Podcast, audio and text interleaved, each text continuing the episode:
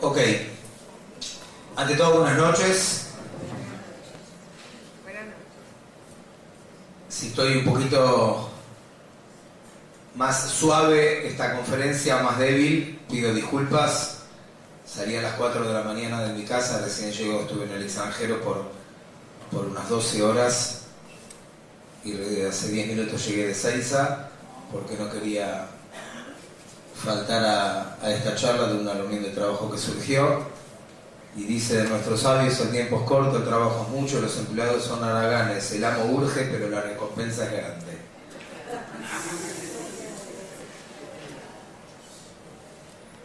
Beayom la Sotar Mahal Kabel Dice nuestros sabios, hoy estamos para hacer, mañana para recibir el premio. Que significa que en la vida la persona tiene que hacer cada día que pasa es un día que no vuelve. Uno puede decir, bueno, hoy no hice lo que podía haber hecho, pero lo importante, ay, bueno, mañana voy a hacer el doble. Mañana tenés que hacer el doble igual. Pero lo que no hiciste hoy, ya no vuelve. No va a haber más otro 7 de abril del 2016. 28 de Adar 2 del 5776 en el calendario judío. No, no, hay, no vuelve más, no está más. O sea que una de las cuestiones más fuertes y que está relacionado con todo el tema de lo que es el tikkun, la corrección de la Neyamá, con todo lo que es el concepto del Kikul, todo lo que es el concepto de la reencarnación, es podríamos decir, el único remedio, para llamarlo de alguna manera, el único puntapié que me permite, humanamente hablando, poder corregir o volver al tiempo. A tal punto que, y en alguna que otra charla, lo he explicado, el lugar donde nacemos es la señal que en ese mismo lugar fue donde nos morimos en la reencarnación anterior. Es decir, independientemente de donde el día de mañana una persona decida vivir, y esto ya es todo un historial del alma que Akadosh Baruj ya lo vio, ya lo sabe. Si él mañana decide que te mudas a otro país, como está escrito en la Torah, me hallen con el de. Dios guía los pasos del hombre. Y si Hashem decide que mañana te mudas a otro país por X motivo, después de los 120 años, ahí te quedás, vas a volver a nacer en una X familia en ese lugar. Y seguramente tenías que haber terminado ahí para volver a estar ahí. Porque ahí continúa tu misión en la tierra que tiene un doble efecto. Para el mundo y para vos. De dos maneras diferentes. Para el mundo, como está escrito, lo decimos en el Aleinu Le una famosa plegaria, Aleinu Le Shabeach, ¿cuántos hombres la conocen? Le taqueno Venimos a letaquen, a corregir Olam, a corregir el mundo, Bemalhut, bajo el dominio del reinado de Hashem. Es decir, que la persona tiene una misión particular que afecta al mundo. A veces uno se puede poner a pensar, bueno, pero ¿en qué cambia que yo haga algo puntual? ¿En qué va a cambiar? Y esto es un efecto dominó que nosotros no tomamos dimensión. Es como si yo tuviese fichas de dominó una atrás de la otra, empujo una y tal vez siguió de largo hasta la número 103. Pero nunca te imaginabas que un golpecito chiquito con el dedo en una ficha iba a hacer caer 103 fichas una atrás de la otra. ¿Por qué esto es así? ¿Por qué esto es así? ¿Cuál es el motivo? Gracias.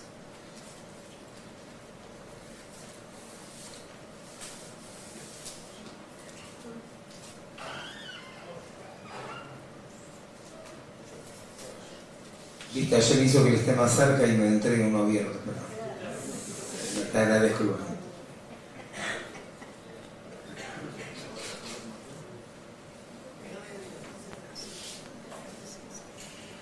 Muchos cambios de temperatura. Estuve en un lugar recién donde había 36 grados. En Paraguay. Entonces, eh, si, nos, si nos ponemos a pensar, uno no toma, no toma noción no, no, no, del efecto que una persona hace por X cuestión. No, no, no, no, no nos damos cuenta, pero todo está relacionado con la misión que la persona tiene en la tierra. Y permítanme decirles algo, esa misión que tenés en la tierra, a su vez, tiene un efecto, tiene un efecto para con cada uno en forma individual. Como está escrito, y el el descenso es para un ascenso mayor. ¿Qué significa? La Neshama, antes de bajar al mundo, se encuentra en una X dimensión espiritual. Baja al mundo y se enfrenta a un mundo completamente ajeno a ella, con situaciones adversas a su mundo espiritual. De hecho, ¿cómo se llama en el lenguaje de la Torá, del Talmud, de nuestros sabios, este mundo, primero se llama alma de Shikra, mundo de la mentira, porque la mentira, el egoísmo, la impureza brilla. ¿Cómo se llama el mundo de las almas? Olam Aemet. El mundo de la verdad. Por eso, como hoy les explicaba una persona en un curso, hacer de cuenta que te parás mirando desde abajo en una torre de 105 pisos. Existe. Mira para arriba, vas a tener una sensación donde vas a decir, wow, es, imposible medir lo que veo. Subí a la terraza, agarras el ascensor, 105 pisos, mira para abajo y vas a ver que el, ¿qué es el ser humano? Es una hormiguita, no existe. Esto significa que hay dos maneras de cómo la persona puede mirar el mundo o sea la vida, de abajo para arriba o de arriba para abajo. De abajo para arriba podemos apreciarlo de una manera y de arriba para abajo es de otro concepto completamente diferente. La Neshama baja al mundo de Takeno Lambe El alma baja al mundo con una misión que afecta al mundo, como el ejemplo de la ficha de dominó que traje antes, pero por otro lado, ¿qué es lo que también hace? Un efecto en el alma propiamente dicho. ¿Por qué? Porque el alma, al bajar a una dimensión completamente ajena a ella, tiene que enfrentar situaciones que le produce a la persona algo excelente, uno de los regalos más grandes que Dios nos dio a todos los seres humanos y que a veces no lo miramos con los ojos correctos. ¿Saben qué es? Los desafíos. No hay cuestión más hermosa en el mundo que el desafío. No hay cuestión más hermosa en el mundo que el desafío. Uno puede decir, pero ¿cómo? ¿Desafiar una? ¡Desafiarlo! Porque solamente cuando vos tenés la oportunidad, cuando vos tenés la posibilidad, pido por favor que no se coma y no se tome nada en el Beta Knesset, les pido por favor. Cuando vos tenés la posibilidad de desafiar algo, ¿qué te produce eso? El desafiar algo te produce desarrollar un potencial que sin esa circunstancia de desafío nunca lo podrías haber hecho. Y eso es lo bueno que tiene el desafío. Y eso es lo que pasa a la Neshama cuando baja al mundo. Tiene que desafiar toda una situación ajena a ella. Al principio no está predispuesta. Y no está predispuesta a tal punto que la Torah dice al korja hatajai. A la fuerza la persona vive. ¿Por qué? Porque la Neyama no quiere bajar al mundo. Como que una persona entre acá y yo diga, ¿quién quiere hacer tal cosa? Y nadie quiere hacer. Entonces agarro a uno a la fuerza y lo empujo para tal lugar. Andá y hacelo. Pero, pero nada. Al y la Neshama baja la fuerza. Por eso, el bebé, cuando nace, está llorando. Y voy a repetir lo que digo en diferentes oportunidades. En hebreo, bebé se dice tinok. Tinok son la misma letra de la palabra tikkun. Corrección. Porque cada reencarnación es un tikkun. Cada reencarnación es volver a nacer. Y llora el bebé. Pero ese lloriqueo del bebé es un, en verdad que es, ese lloriqueo del bebé en verdad es un reflejo del lloriqueo de quién? Del alma. Alcorja, a la fuerza te empujaron y vinieron. Cuando nos vamos del mundo, ya nos olvidamos de lo precioso que era ver el mundo desde arriba, desde el Olama Met. Entonces el bebé cuando viene llora. Y los de acá, más alto, más alto, qué alegría. Jacito está llorando el día. Pero no sabemos que él no está llorando porque le dio un pacho el doctor en la cola para que reaccione. Bajó a una dimensión completamente ajena. Es como, imagínense ustedes, como una persona que va a un lugar y se siente sapo de otro pozo y se siente incómodo y no ve la hora de irse. Imagínense que la Neyamá sienta que está lo aleino, que no sepamos hasta los 120 para cada uno, con Alejut y Emil votos, larga vida unos años. Imagínense una persona que está en un lugar que no soporta y no ve la hora de irse ¿Cómo el alma se siente dentro de nuestro? ¿Está cómoda? ¿Está incómoda? ¿Se quiere quedar? ¿Quiere salir? ¿Cómo está? Porque la persona, la persona quiere vivir. Es natural vivir. Es natural querer vivir. Es natural querer tener larga vida. Y una de las cosas que más deseamos es vivir muchos años. Lo dice la Torah, los hijos, los hijos son las coronas de los abuelos. La mitzvah de Prurbu, la mitzvah de tener hijos, se cumple cuando el hijo tiene hijos. Es el fruto que da fruto, no solamente cuando tengo hijos. Y es un mérito.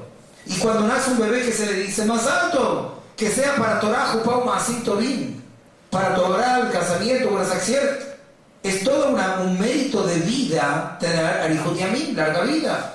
Las tres grandes bendiciones que está escrito en la Gemara, Benay Jairo, que es una rendija, hijo, salud y sustento en forma amplia.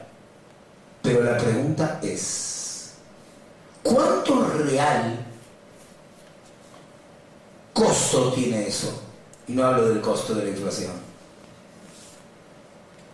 Del costo que es mucho más caro que el monetario. ¿Cómo Mineyamá se encuentra dentro mío? ¿Ella se siente cómoda? ¿Me preocupo para que esté cómoda? ¿O se siente saco de otro pozo? En ambas es un desafío. Y ese desafío le permite desarrollar a la Neyamá un potencial que el alma tiene, que cuando después de los 120 años el alma vuelve a elevarse y llega a una dimensión que antes de bajar no estaba. Por eso cuando la persona se va, los que están acá lloramos y la persona está alegre. Al revés de cuando el bebé viene, el bebé llora, nosotros estamos alegres. Es decir, que entonces la base del tikkun, la base de la corrección, la base del gilgul, de lo que es la reencarnación, está desde el concepto de lo que tiene dos escuelas. Al mundo, corregir el mundo, hacer de este mundo un mundo mejor con una misión puntual que el alma tiene en tal lugar, en tal momento, en tal hora, etcétera, etcétera, etcétera y por otro lado hacia la Neyamá, que al estar en un mundo ajeno a ella, esto le permite desafiar y esto le permite desarrollar un potencial que sin ese desafío ella no tendría y por ende llega a un nivel luego más elevado del que tenía antes de bajar. Este es, es como los dos pilares del concepto del Gilgul, del concepto de lo que es la reencarnación. ¿Está claro hasta acá? Pido que me presten atención, porque vamos a entrar a un temita un poquito complejo y, lo importante, que no quiero que salgan de acá y que digan, qué buena conferencia, te dije algo, nada. Sino la idea es que puedan realmente, puedan realmente, puedan realmente aprender, puedan realmente tratar de tomar conciencia para que esto nos afecte para bien. ¿Y para bien es? ¿Tienen frío? No, no le pregunto a las damas atrás. ¿Tienen frío? ¿Hago bajar el aire? Menos mal, pues yo tengo calor, pero no importa.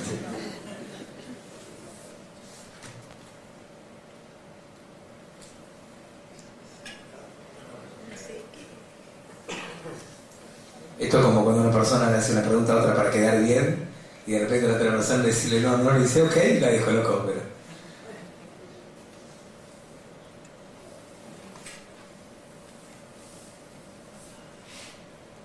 La historia de la Neshama de cada uno de nosotros. La historia del alma de cada uno de nosotros es una película larga. Conocerla, comprenderla, no es fácil,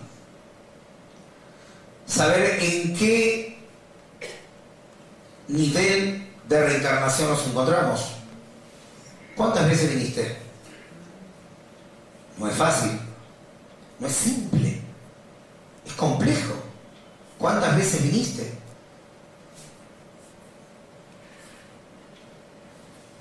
Hay un fragmento en el Talmud que dice, no quiero volver a la vida para no volver a vivir lo que significa la muerte.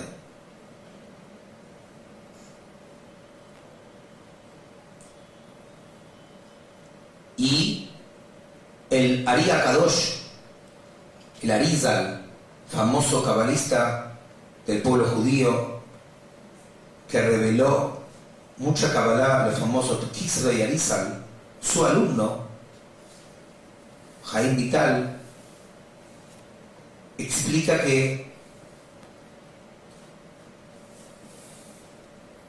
todo el concepto de la reencarnación es dar los gilgulín, dar las vueltas necesarias hasta que la persona pueda cumplir de una manera u otra las 613 mitzvot en forma completa.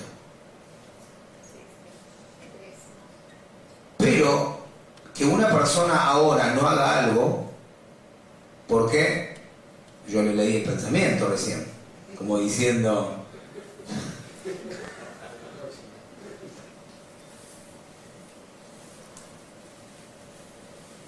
está explicado que el hecho que una persona nació en una familia observante, religiosa, y otro en una familia no religiosa, tiene mucho que ver con eso. Tal vez en otra reencarnación usted ya fue observante y acá, y le faltó algunas mitzvot por hacer. Entonces tal vez acá vino ya para hacer las pocas que le falta hacer. Ahora se siente más tranquila. Pero eso no la exime de hacer lo que tiene que hacer.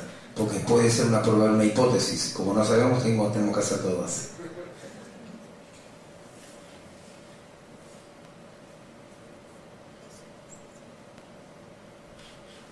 El concepto de la reencarnación es como una fábrica que trabaja 24 horas. ¿Qué es una fábrica que trabaja 24 horas? Un ser humano no trabaja 24 horas. Algunos trabajamos 18, 19. 24 horas, no.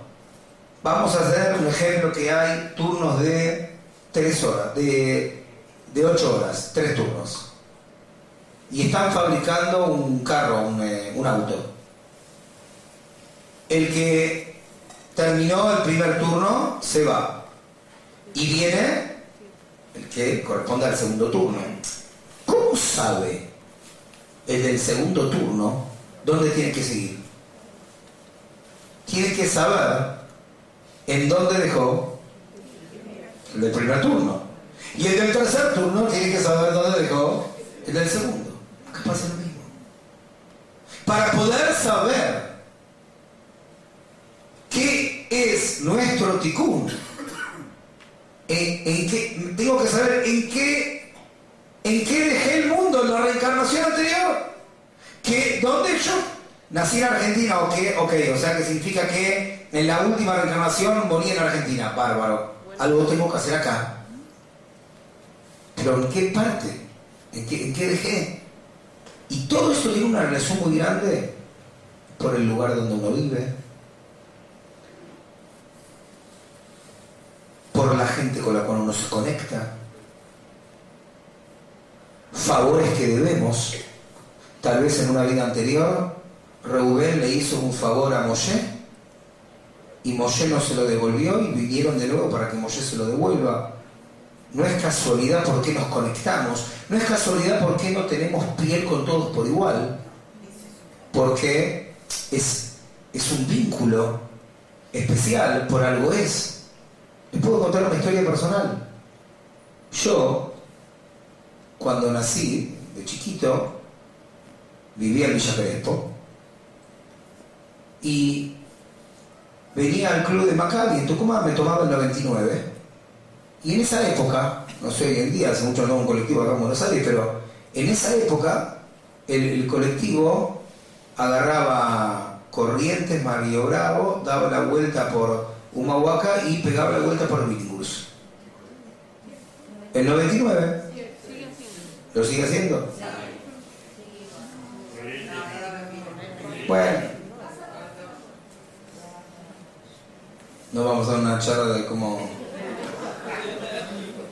pero la cuestión es que siempre me llamaba la atención, había una sinagoga vieja, cerrada, llamada Baron Hirsch. Y de chiquito, yo nunca se lo comenté a nadie esto, ¿eh? De chiquito siempre miraba, estaba, me acuerdo como hoy, se lo digo a ustedes, me pone piel de gallina, me acuerdo como hoy. Ni siquiera era religioso, porque yo no nací en una casa observante. Sin embargo, cada vez, dos o tres veces por semana, que iba a Maccabi, hacía ayudo, un nene. Estaba ahí, colgado en el colectivo, pasa, siempre me llamó la atención, una sinagoga cerrada. El mundo después hizo, la vida hizo, la vuelta de la vida hizo que hoy estemos acá. Pero más piel de gallina me puso cuando años más tarde después que mis padres se mudaron de ese lugar en Villa Crespo, donde vivíamos Guarnes 176, entre Malmalandi y Ferrari, paso un día, ya de casado, y veo que colocan una plazoleta en la esquina en forma de triángulo. Cuando freno, porque hay un semáforo que antes no había, me doy vuelta a la izquierda, veo el cartel de cómo se llama la plazoleta, Baron Hirsch. Dije, uff, qué mensaje que están mandando de arriba. No está escrito en ningún lugar, lo traje en modo de ejemplo una vivencia personal. Debemos encontrar la misión para la cual vivimos, que comienza, como dice el Talmud, sabio es el que ve el nacimiento de las cosas, que comienza desde su raíz, donde dejé el turno 1 para que cuando venga el turno 2 sepa dónde continuar. Porque si no, voy a echar a perder lo anterior. Entonces no sabemos en qué turno estamos. No sabemos en qué reencarnación estamos, pero cada lugar que vamos y cada lugar que nos encontramos con X persona está todo relacionado con la misión de la persona y por qué tenía que ser de esta manera y no de otra. Hay una famosa historia que cuenta el Aria Kadosh de una señora que siempre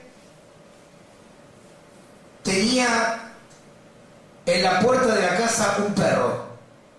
No hacía nada el perro. Nada, nada. Increíble, una señora casada. Ve un perro en la puerta de la casa afuera. Ella entraba, ella salía. Una vez se quedó ella durmiendo, se sentía mal. El marido salió de la casa. Sin querer dejó la puerta abierta. O provocar de arriba que él no se dé cuenta El perro entró, mordió a la señora y la mató. Cuando llega el marido y ve esto, va a lo de la Aria Kadosh, va a lo de la Risa, después de su Shiva, de sus siete días de duelo, y le pregunta, ¿por qué pasó esto? ¿Hace falta?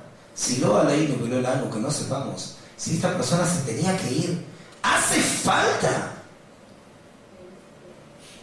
¿Que se vaya así? ¿Qué le contestó la guía? En la reencarnación anterior, tu esposa era un hombre que estafó a su socio. Su socio volvió en forma de perro y cumplió con lo que tenía que hacer.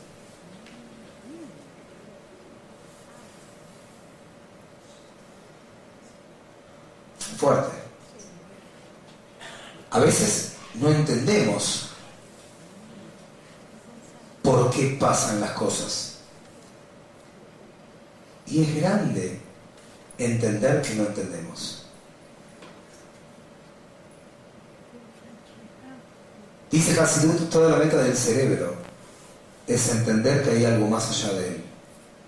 Entender que hay algo que no puedo entender es grandioso repito, entender que hay algo que no puedo entender es una gran virtud. Que tiene que traerme a chamay, temor al cielo, en el mejor sentido de la palabra, mejor persona, mejor actitud, cada detalle ser cuidadoso, meticuloso. ¿Por qué? Estamos en el mundo, le la mal Estamos para corregir el mundo. Y todo lo que pasa que haces te ves afectado de una manera o de otra. ¿Qué es más fácil? ¿Entender, saber, comprender algo nuevo o algo que me olvidé recordarlo? ¿Qué es más fácil? No todos juntos, por favor. Muy bien, muy bien, muy bien algo que me olvide, es más fácil recordarlo que entender algo nuevo que no sé con qué me encuentro hasta que no abro el libro. Mientras que algo que ya lo supe, o ya lo estudié y en el momento no lo acuerdo, cuando uno abre la página y ve las imágenes de las letras, ah, sí, sí, ya sé, ya sé de qué es. Es como que el cerebro tiene una memoria. Está explicado en la cabana que cuando el feto está en la panza de la mamá, que eso se llama estado intrauterino, le dan a la Neshama, al alma, todo el historial en un chip. De todo su reencarnaciones para saber en qué estado dejó el turno y lo que tiene que hacer. El propósito que el alma tiene. Y esto baja al cuerpo. ¿En qué momento? En el estado intrauterino. Cuando todavía el feto, el blad, como se dice en el lenguaje de la Torah, está dependiente de la madre, porque come a través de la madre. Hasta que viene el famoso malaj, viene el famoso ángel. El ángel golpea el labio de la persona, y de ahí el famoso, el famoso, porque todos lo tenemos, ¿lo ven? Nadie lo ve porque tengo barba, pero tenemos arriba del labio, abajo de la nariz, tenemos una, no se dice curva, hendidura, hendidura. Tenemos una hendidura. Uno se podría pensar, ¿por qué tenemos una hendidura? ¿Por qué tenemos? No, es normal tener una hendidura. ¿Para qué sirve la hendidura? Que hay un doctor acá. Doctora, ¿me explica cuál es el motivo, según la medicina, que hay una hendidura entre el labio y la nariz? No hay motivo que la medicina le pueda explicar. Todo el resto del cuerpo te explica por qué es así, por qué es así. No hay motivo. Hay un solo motivo. Es la patada que el ángel le da a la persona para que esa persona, del grado consciente, todo el historial de la reencarnación que llegó hasta ahora, más la misión que tiene en nuestra nueva vida que Él va a salir al mundo, quede en el inconsciente. Y el trabajo de la persona es descubrirlo. Es el desafío. O sea que está dentro nuestro. Y por eso a veces nos pasa que escuchamos algo y no sabemos dónde lo escuchamos. Y tal que en esta, en, esta vida nunca lo escuchaste, pero sí en otra. Y a veces pasa que estamos en un lugar, me suena conocido, pero nunca estuve. Sí estuviste. Está metido adentro, está grabado, está dentro del chip. Es como que vos agarras un chip y lo pongas en diferentes celulares. La cáscara es diferente. La figura humana es diferente, el chip es el mismo.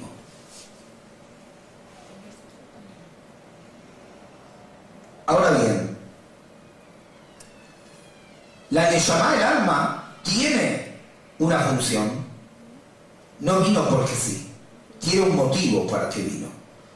Y eso está relacionado con un concepto muy interesante que es el día, el mes, el mazal y la constelación en la cual justo tu alma bajó el mundo. ¿A qué hora naciste? ¿Qué día naciste? ¿Qué mes naciste? ¿Y a qué constelación pertenece ese día, esa hora, ese momento. Para relacionarlo y entenderlo, me tengo que sentar con cada uno en forma individual. Ver a qué hora naciste, ver qué día naciste, qué mes. Estamos hablando siempre del calendario hebreo. y ahí poder ver qué tenés que hacer acá. Pero acá hay algo muy interesante. ¿Cuántos meses tiene el calendario? 12. Los 12 meses están relacionados con las 12 tribus del pueblo judío y con las 12 combinaciones que tiene el nombre de Dios, que son cuatro letras, Yud Kei y que, que combinan de tres maneras diferentes que dan un resultado de 12.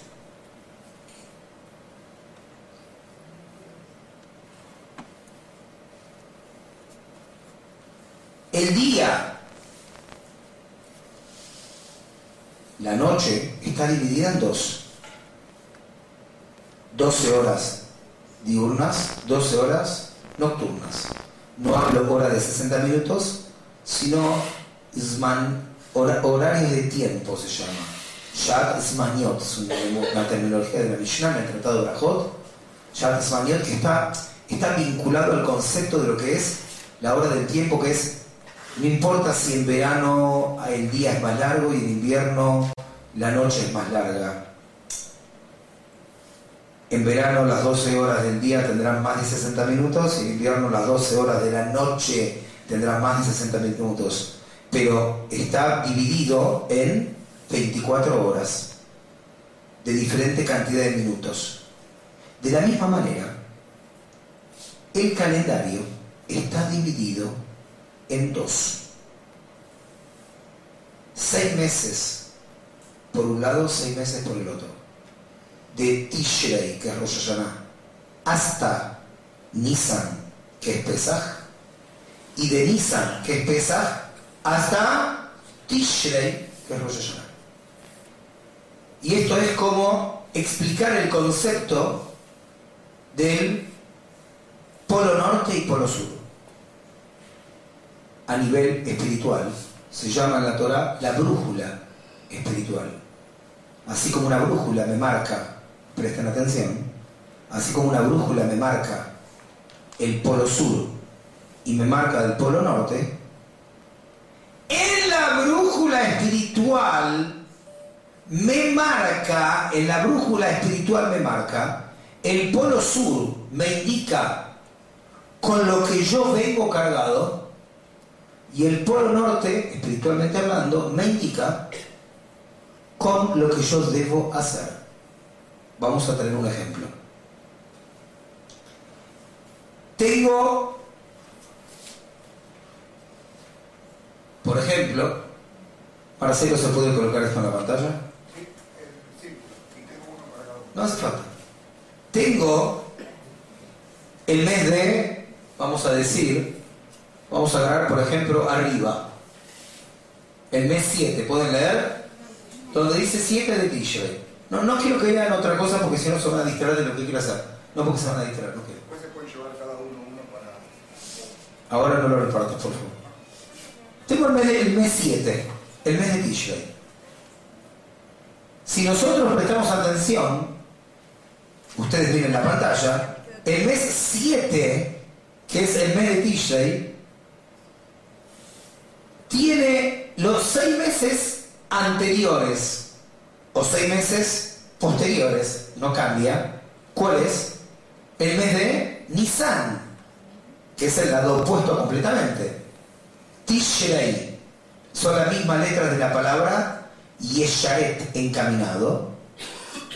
Nisan viene de la palabra Nes, milagro. Tishrei va de abajo para arriba. Nisan va de arriba para abajo. Dice la Kabbalah que si una persona, por ejemplo, nació en Tishrei, significa que él tiene una misión que está relacionada con lo que el mes de Tishrei significa, que está relacionado con el Mazal, el portón espiritual de Libra, y que a su vez eso está relacionado con una constelación que pertenece a ese mes, que es una constelación puntual. Por ejemplo, si una persona nace en el mes de Tishrei, que es el mes de Libra que dijimos antes, el número 7, en la vida anterior, o sea, en la última reencarnación antes de esta que ahora estamos vivos, estuviste, ¿dónde la sabes dónde naciste? En seis meses anteriores, en el mes de Nisan, que pertenece a Aries. Si nací en Nisan, que es Aries, en la vida anterior, ¿dónde nací? En Tishrei, que es Libra. Vamos a hacer un ejemplo. Levanta uno la mano. ¿Tu nombre? Andrea, Andrea, ¿cómo te llamas en hebreo? Ronit, Ronit. Tu misión está relacionada con el nombre. Ronit. Andrea es como la gente te llama. Que se llama en la Torah de Mitkei. La conocen con ese nombre. Pero el nombre de tu Neshama es Ronit. Hay todo un motivo por qué tu Neshama en esta encarnación se llama Ronit. ¿Qué mes naciste? el 28 de Kislev. 28 de Kislev. Sí, Muy bien. Muy bien. Shabbat. La tercera vela de Hanukkah. La, sí, la cuarta. Kislev. De la tercera para la cuarta. sí. Ok. Sí. La cuarta vela. Muy bien. Si nosotros agarramos el mes de Kislev, por ejemplo, ¿dónde está? Vamos a buscar en, en lo que es el mes de Kislev.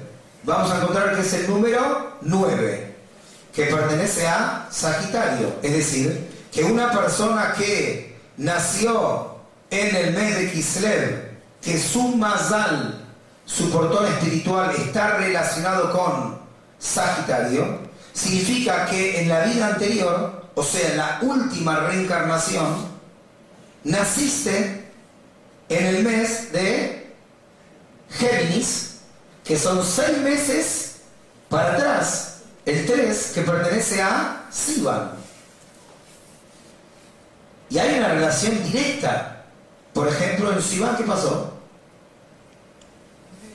Se entregó la Torah. Pero en Sivan se revela al mundo solamente la parte revelada de la Torah. En Kislev se revela en el mundo la parte oculta de la Torah.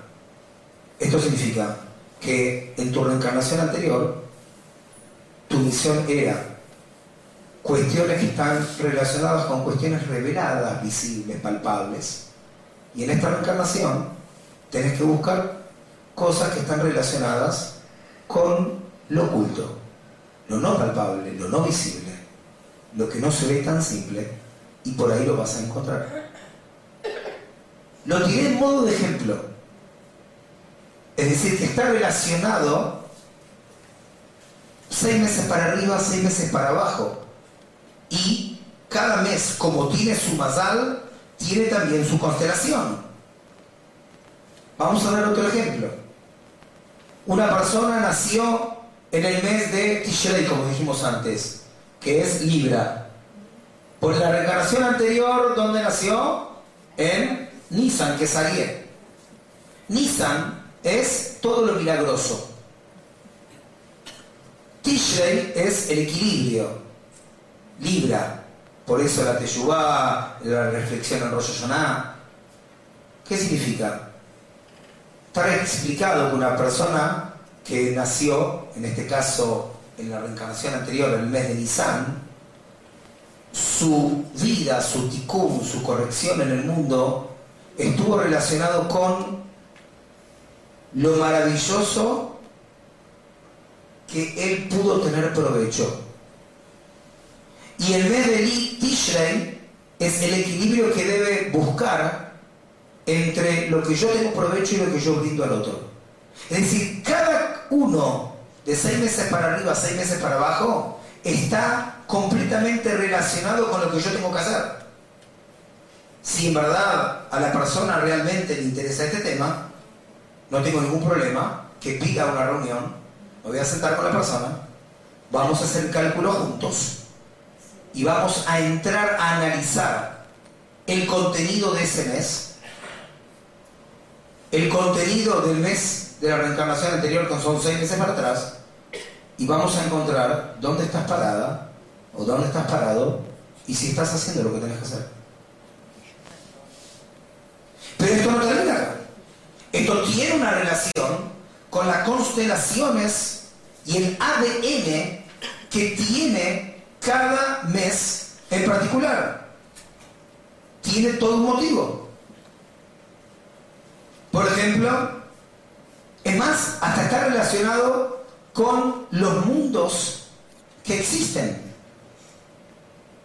Por ejemplo, una persona que nace en un horario donde justo está la constelación del Sol, está escrito que esa persona va a adquirir una eminencia.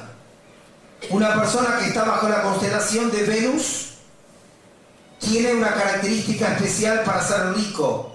Una persona que nació bajo una constelación de Mercurio tiene un don de inteligencia. Una persona que nació bajo la constelación, por ejemplo, de Saturno, va a tener situaciones de frustración.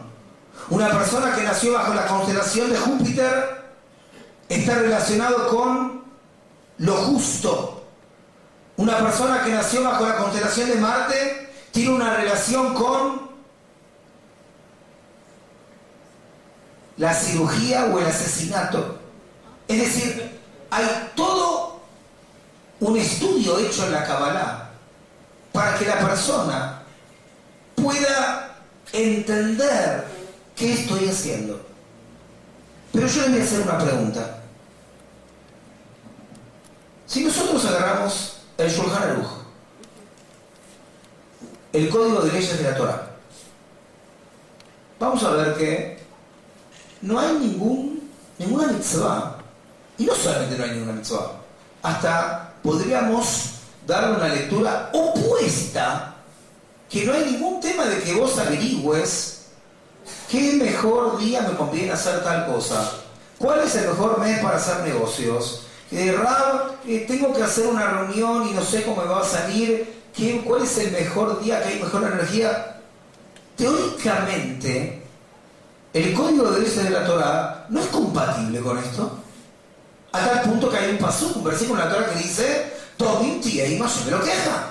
Íntegro vas a hacer con Hashem tu Dios. Y la integridad pasa por, tengo en una, lo que Hashem diga, punto. No dependo ni del día, ni de la hora, ni... Y entonces, ¿cómo, cómo, cómo es? ¿Cómo, se da esto? Marcia, acá se está cayendo el mantel. ¿Cómo se da esto? Dicen nuestros sabios un ejemplo.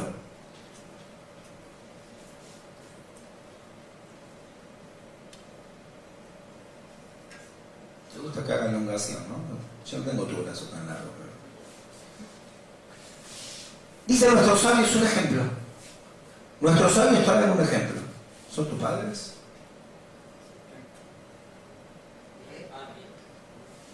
Bienvenidos. La felicito por su hijo.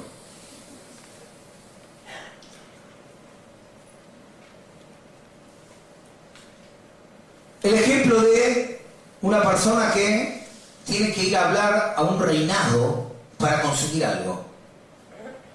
Y la persona se pone a preguntar, por un grupo de gente, ¿con quién vamos a hablar? Y él dice, bueno, hablemos con el ministro, con la secretaria, con eh, el gobernador, con el intendente, con el alcalde, hasta que salta el más inteligente y dice, no se enojan. Todos los que acaban de nombrar son ñoquis que van pasando. Hablemos con el rey.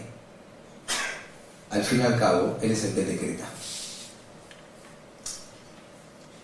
La virtud que tiene el Yehudí, la virtud que tiene el judío, es que está escrito en el Talmud, en Mazal le Israel. El pueblo judío no tiene destino. Vos, como ser individual, como persona judía, no tenés destino. ¿Qué significa no tengo destino? Por supuesto que estás bajo una constelación, bajo un masal, un portal espiritual, bajo un mes, bajo una hora, que está todo relacionado con tu misión en la tierra. Pero vos podés modificar para arriba o para abajo, para bien o para mal, porque no existen ser socios solo para ganar. Si en un buen negocio puedes ganar mucha plata, es porque si perdés vas a perder mucho. Y si vas a ganar poco, es porque si perdés vas a perder poco. Tenés la posibilidad de cambiar positivamente toda tu misión y ponerte por arriba de tu, la constelación que te pertenece a vos. ¿Y de dónde la aprendemos? De Abraham Avinu. La Torah dice que Abraham Avinu miró en las estrellas. ¿Dónde las estrellas? En su masal. En el día que nació, en la constelación que le tocó, en el mes que le tocó nacer, ¿qué vio? Que no va a tener descendencia. ¿Es verdad? Abraham no va a tener descendencia. Hasta que se conectó con una dimensión divina a través de la Torah que lo llevó a un nivel que trascendió su mes, su constelación, su día, su trascendió. Y a Kadosh Baruj le regaló una letra de más a su nombre que es la Hei. Y a partir de ese momento, donde llamarse Abraham, se llamó Abraham. Y cambió su destino y como Dios le dije, a partir de ahora no solamente tu nombre no será más Abraham, sino será Abraham, aparte tu descendencia será como las estrellas del cielo. Es decir, que el tiene la fuerza que a pesar de... Si estamos estudiando Torah no tenemos frío. Entonces no está tan concentrada, sería. Porque la Torah da vida, da calor. Menos mal, menos mal sería. Baruch Hashem. La cargo porque tengo mucha confianza hace muchos años. Entonces, ¿qué significa esto? Marce, si alguien quiere bajar el aire, no por mí, pero eh, es psicológico, decir que lo bajas y no lo bajas. Está buena, está para la esposa cuando te pide algo así, mi amor, ahora lo hago. Ya se piensa que lo hizo. Aprovecho porque mi esposa no está presente justo hoy, entonces. Claro. Pequito la dice, ¿qué vemos acá? Que el tiene la fuerza de ponerse por arriba de eso. Y a pesar que la misma Torah lo dice. La misma Torah lo dice. ¿Qué dice la Torah? Desde que comienza el mes de Adar, aumentamos en alegría. Desde que comienza el mes de Ab, disminuimos en alegría. ¿Qué vemos? Que hay un concepto de según el lugar donde estoy, el mes donde estoy, la hora donde estoy, hay una energía así asá. Los ángeles van cambiando cada 12 horas. No es lo mismo la noche y el día. Hay cosas que hacen de día, hay cosas que se hacen de noche. Dice la Torah, no hay medoría de la Torah sino en las noches. Hay cosas que la Torah te permite hacer de día, pero es mejor que no las hagas de día porque la energía no es compatible a ese, a ese acto que vas a hacer de día. A pesar que está todo armado con un esqueleto, un ajedrez perfecto, sin embargo el Yudí tiene la fuerza de ponerse por arriba de esto. Y por eso, cuando hablamos de Mazal, que Mazal tiene tres letras, Mem, Zain, Lamed, que Mazal son las iniciales de la palabra Makom, Zman, Lashon, lugar, tiempo y palabra el lugar correcto, el momento indicado y las palabras indicadas. Eso es un mazal. ¿Qué es un shimazu? Eh, no tuvo mazu. No, no, no, no, es a propósito. No tuvo mazu. No estaba en el lugar que tenía que estar, ni en el tiempo, y no dijo la palabra que tenía que decir. Para todo se necesita proje de arriba. Dice la Torah, y nos pasa a todos. Hay veces que hacemos algo y no sabemos cómo, si tuve pasar o no tuve si fue un gimnasio y no me di cuenta, o llegué tarde, o... No. Pero tenemos la fuerza de conectarnos directo con el rey, que esa es la fuerza de la tefila. Por eso en hebreo, tefila viene de la palabra tofel. Tofel es agarrar. Cuando el judío hace tefilá, y la mujer más que el hombre, porque está escrito que el portón de la mujer de la tefila es mucho más elevada que la del hombre, logra entrar a una dimensión divina que trasciende las constelaciones y el masal de la persona. Y por eso, cuando la Torah me habla de masal, no es para que, a ver qué día me conviene jugar a la lotería y qué número sacar. Eso es Goishkeinen. Este, este no es el concepto, para esto no fue dado. Si te sirve algo el masal, es para saber en qué turno dejaste la reencarnación anterior y dónde estoy parado ahora. Independientemente de la edad que cada uno tengamos de los que estamos presentes acá, nunca es tarde. Debemos saber en qué mes naciste seis meses para atrás. Es el mes que nací en la última reencarnación. Tengo que entender qué pasó para poder lograr saber a partir de este mes que nací qué es lo que tengo que hacer. Después puedo aplicar la fuerza para estar por arriba del basal, pero tengo que saber dónde dejé. Si yo traigo un elemento que el del turno anterior no lo tenía, y eso hace que adelante el trabajo espectacular y me paso por arriba del turno 3. Todo muy bien, pero tengo que saber dónde dejó el turno 1, dónde dejó mi última reencarnación. Y por eso está escrito que para lograr hacer un tikkun, para lograr hacer una corrección en la vida, la persona necesita de cuatro cosas. Identificar la debilidad del pasado, o sea, ¿Qué debilidad tuviste en tu vida anterior? Y eso está relacionado con el mes en el cual naciste. Del mes que nací, seis meses para atrás, tengo que estudiar el contenido de ese mes y ahí descubrir la debilidad que tuve la reencarnación pasada. Reconocer que yo ya vengo cargado con una mochila. Nosotros nacemos. Todos los chicos cuando nacen no son iguales. Este es más travieso, este es más sensible, este llama más la atención, el otro más introvertido. Porque está relacionado con ese punto primero que es, el concepto de esa debilidad. Evitar cosas que me distorsionen de lo espiritual, que es para lo cual vine al mundo. Y el cuarto elemento que necesito para poder hacer el ticún, la corrección, es perder el miedo a las cosas. Tener miedo a Hashem. Y no hablo miedo de, ¿qué miedo? Hablo miedo de tener el respeto a Hashem. Esto es como una persona que va a un cementerio y dice, me da cosita entrar. Que te dé cosita entrar a un lugar donde hay gente, ¿no? todo, es, todo, es todo psicológico. Y este es el concepto de la vida y hacia dónde tenemos que mirarnos. Esto es algo que cada uno lo puede hacer. Yo me ofrezco con mucho gusto. Pueden llamar a la institución, pedir una cita y vamos a analizar qué mes naciste, en base a eso cómo fue para atrás, para entender la debilidad, para entender la mochila con la que has cargada, en base a eso cuidarnos de cómo las cosas no me alejen de lo espiritual, sacar el miedo a cosas que cuando una persona, el ser humano, tiende a ser, consciente o inconsciente, tiende a ser miedoso. Me da miedo tal cosa, me da miedo tal otra, me da miedo esto, me da miedo lo otro. Eso que vos haces lo que tenés que hacer, para eso viniste. Y quiero terminar, el tema es un tema mucho más largo, Quiero terminar con una moraleja, paradoja muy interesante.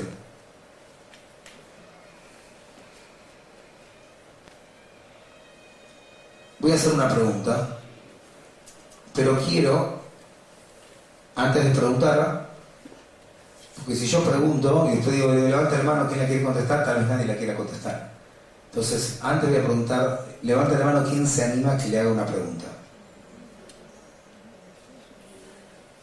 ¿Su nombre? ¿Y tu verdadero nombre? Ok, hay que descubrirlo. ¿Tu nombre en hebreo? ¿No te acordás? Pero no te dieron, cuando te, dieron- te hicieron el Brit Milá. Ok, preguntáselo. Preguntar el nombre en hebreo es tan importante como saber cuando uno nació. Te voy a hacer una pregunta. Vamos a hacer una pregunta a un hombre y una dama. Después te pregunto a vos. ¿Cómo te llamas? ¿Yo? No, no. Ella levantó la mano, la mano antes. Samantha. ¿Y tu verdadero nombre? Jaya. Jaya. Bien.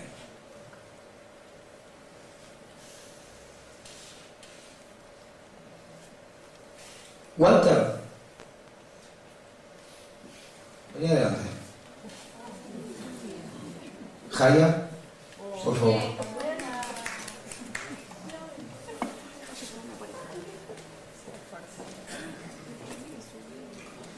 ¿Qué edad tenés, Walter? 53 Jaya. A la nada más se pregunta. A solas no. 39. 39, bien.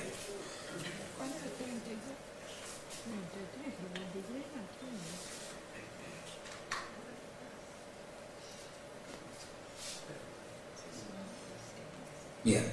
Estoy casi en la mitad, yo tengo 44, estamos ahí justo.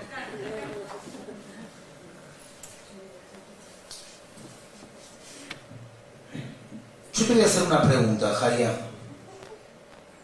¿Hay un micrófono se le puede dar, Marcelo?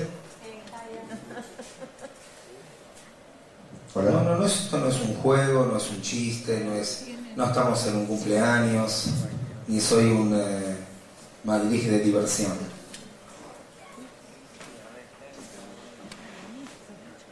Pido que seas, igual no nos conocemos, así que tranquila, no, no tenés un compromiso con nadie. Quiero que seas lo más sincera posible y tomate el tiempo que vos necesites para pensar. Solo sabete que estamos esperando. ¿Cómo te sentís en el mundo? Plena. Plena. Y yo tengo una pregunta. ¿Te sentís en este mundo como que estás en tu casa o ajena al mundo? Depende del lugar donde me encuentre. No, no, no, no, el mundo. En el mundo en general, Sí, no importa, no me cambia si es tu casa o es de visita en un zoológico. ¿Cómo te sentís en el mundo? cómoda. Cómoda. Dijiste plena y dijiste cómoda. Muy bien.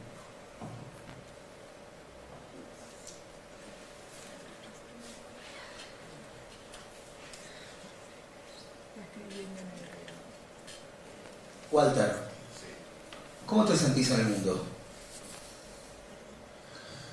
Claro, ahora que respondió el hijo ella primero ya no sabe qué decir. No, no.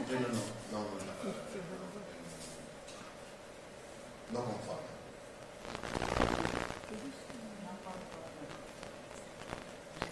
¿Y quién dijo que veniste al mundo para estar conforme? ¿Y entonces? Sorry.